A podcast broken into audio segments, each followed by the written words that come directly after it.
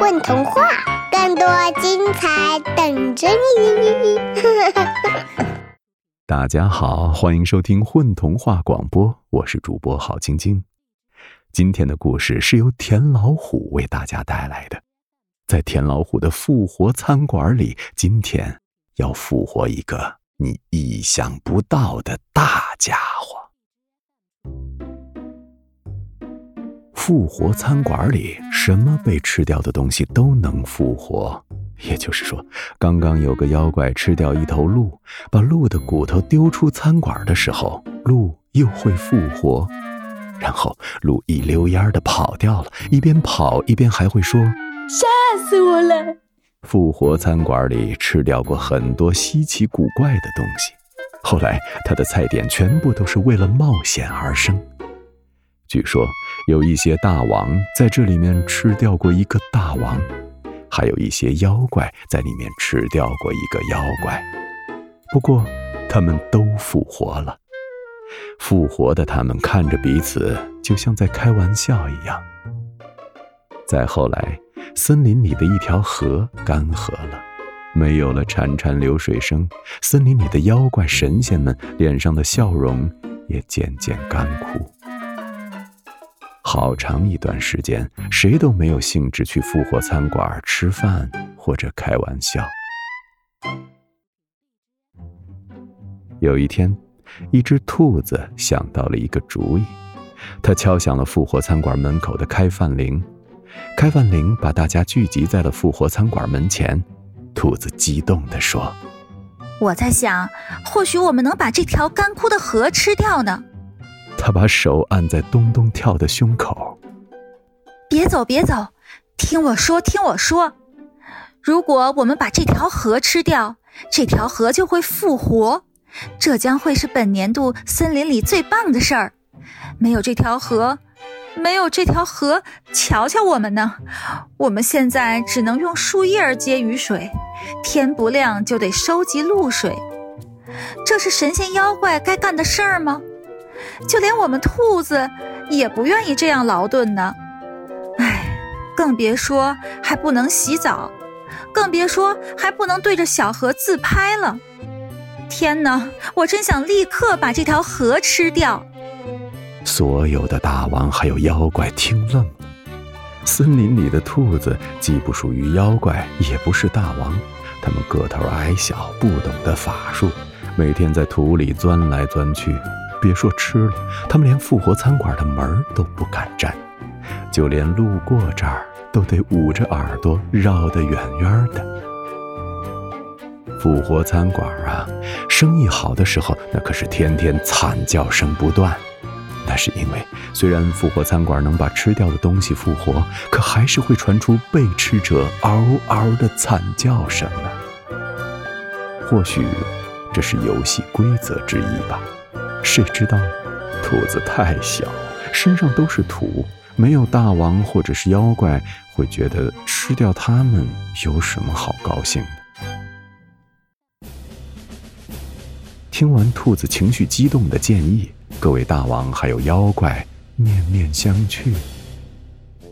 吃掉一条河，这是什么主意啊？河应该怎么吃呢？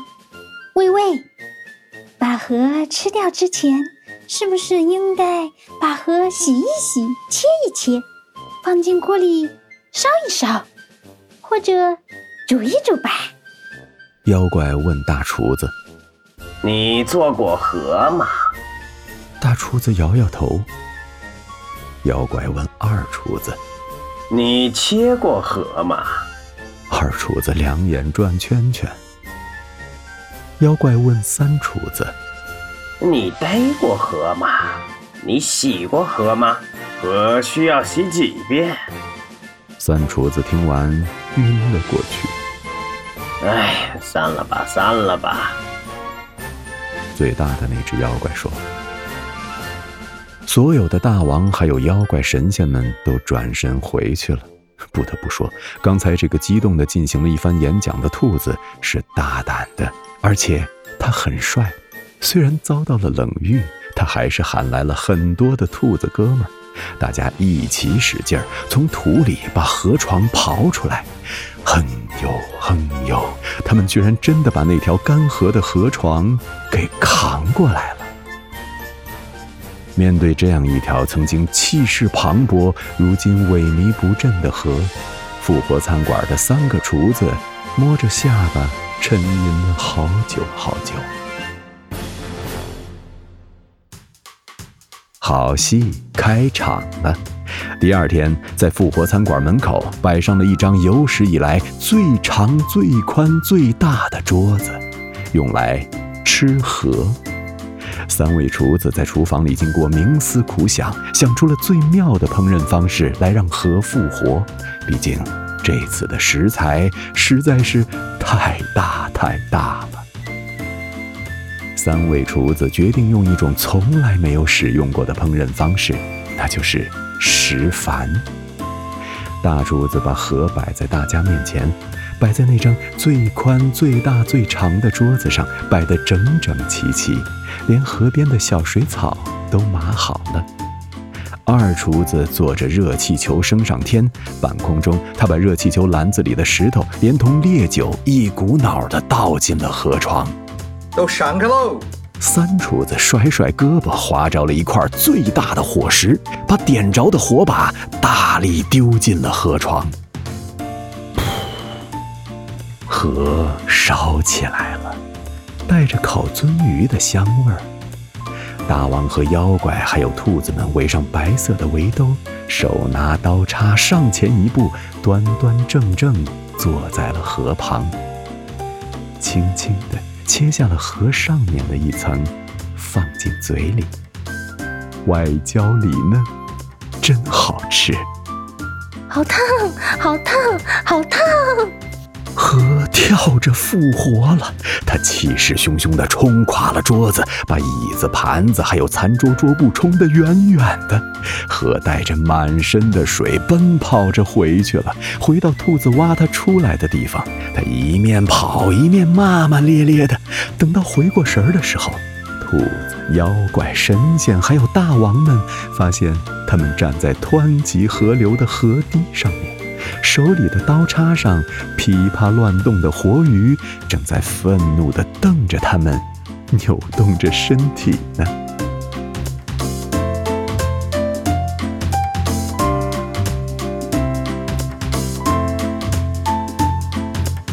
大家好，我是马一璇，我在故事里面扮演兔子。嗨，大家好，我是一只叫丽露的鹿。大家好，我是陈老师，我是故事里的妖怪。大家好，我是陆地，我是剧中的二厨子。大家好，我是合唱，我是童话故事里面的河。